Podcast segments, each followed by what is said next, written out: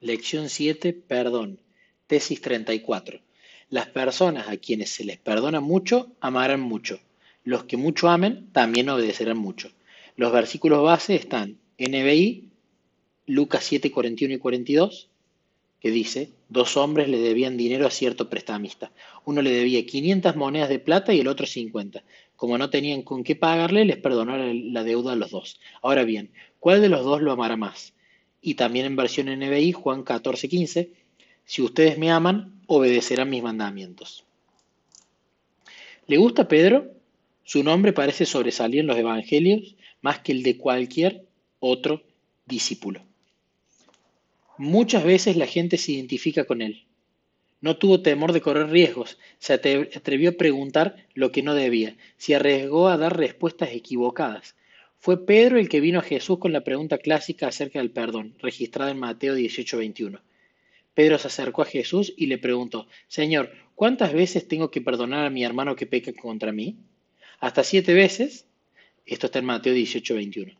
Se trataba más que nada de una pregunta retórica. Él estaba bastante seguro de sus propias conclusiones. Pedro consideraba que siete veces era mucho. Los fariseos se detenían en tres. Pedro estuvo dispuesto a duplicar esa cantidad e ir a un paso más adelante, llegando así al número perfecto. Bravo, Pedro. Pero no nos apresuremos en juzgar a Pedro. Por supuesto, ya conocemos la respuesta de Jesús. No te digo hasta siete, sino aún hasta setenta veces siete, en el versículo 22 pero olvidémonos de ella por un minuto y recordemos la última vez que nuestro vecino o amigo o miembro de la familia nos hizo algo por lo cual tuvimos que perdonarlo. Y lo perdonamos, pero lo volvió a hacer, de modo que tuvimos que perdonarlo de nuevo, hasta siete veces. ¿No estábamos ya cansados de llegar a esa cifra? Después de todo, 490 es un montón de veces. Durante siete años mi familia y yo vivimos en el Colegio Unión del Pacífico, al norte de California. El colegio está localizado en las montañas, como dicen algunos en la región. Está 13 kilómetros más allá del último pecado conocido. Es un verdadero gueto adventista, y en esa clase de ambiente al pastor lo llaman para que sea una especie de policía, juez y jurado en un solo paquete. Cierto domingo sonó el teléfono. Uno de los feligreses quería que yo tratara con sus vecinos.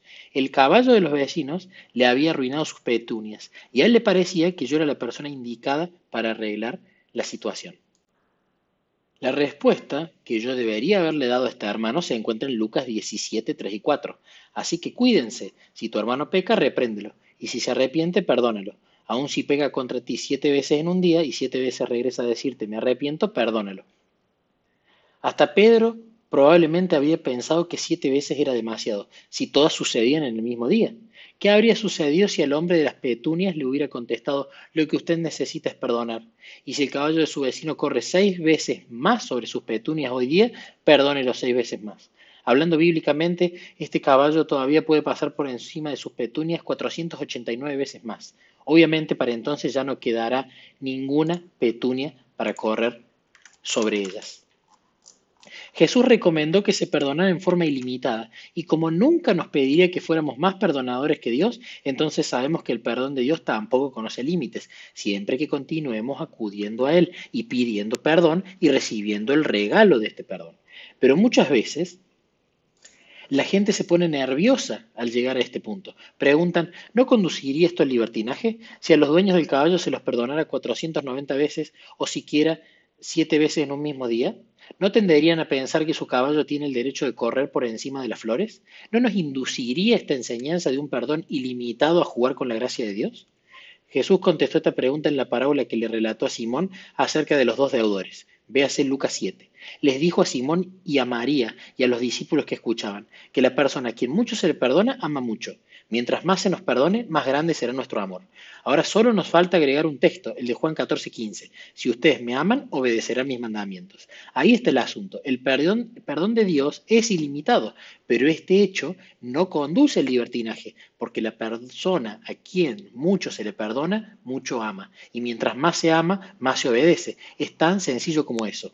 Jesús conoce las circunstancias que rodean a cada alma. Tú puedes decir, soy pecador, muy pecador Puede serlo, pero cuanto peor seas, tanto más necesitas a Jesús. Él no se aparta de ninguno que llora contrito. No dice a nadie todo lo que podría revelar, pero ordena a toda alma temblorosa que cobre aliento. Perdonará libremente a todo aquel que acuda a Él en busca de perdón y restauración. Esto está en el deseo de todas las gentes, página 522.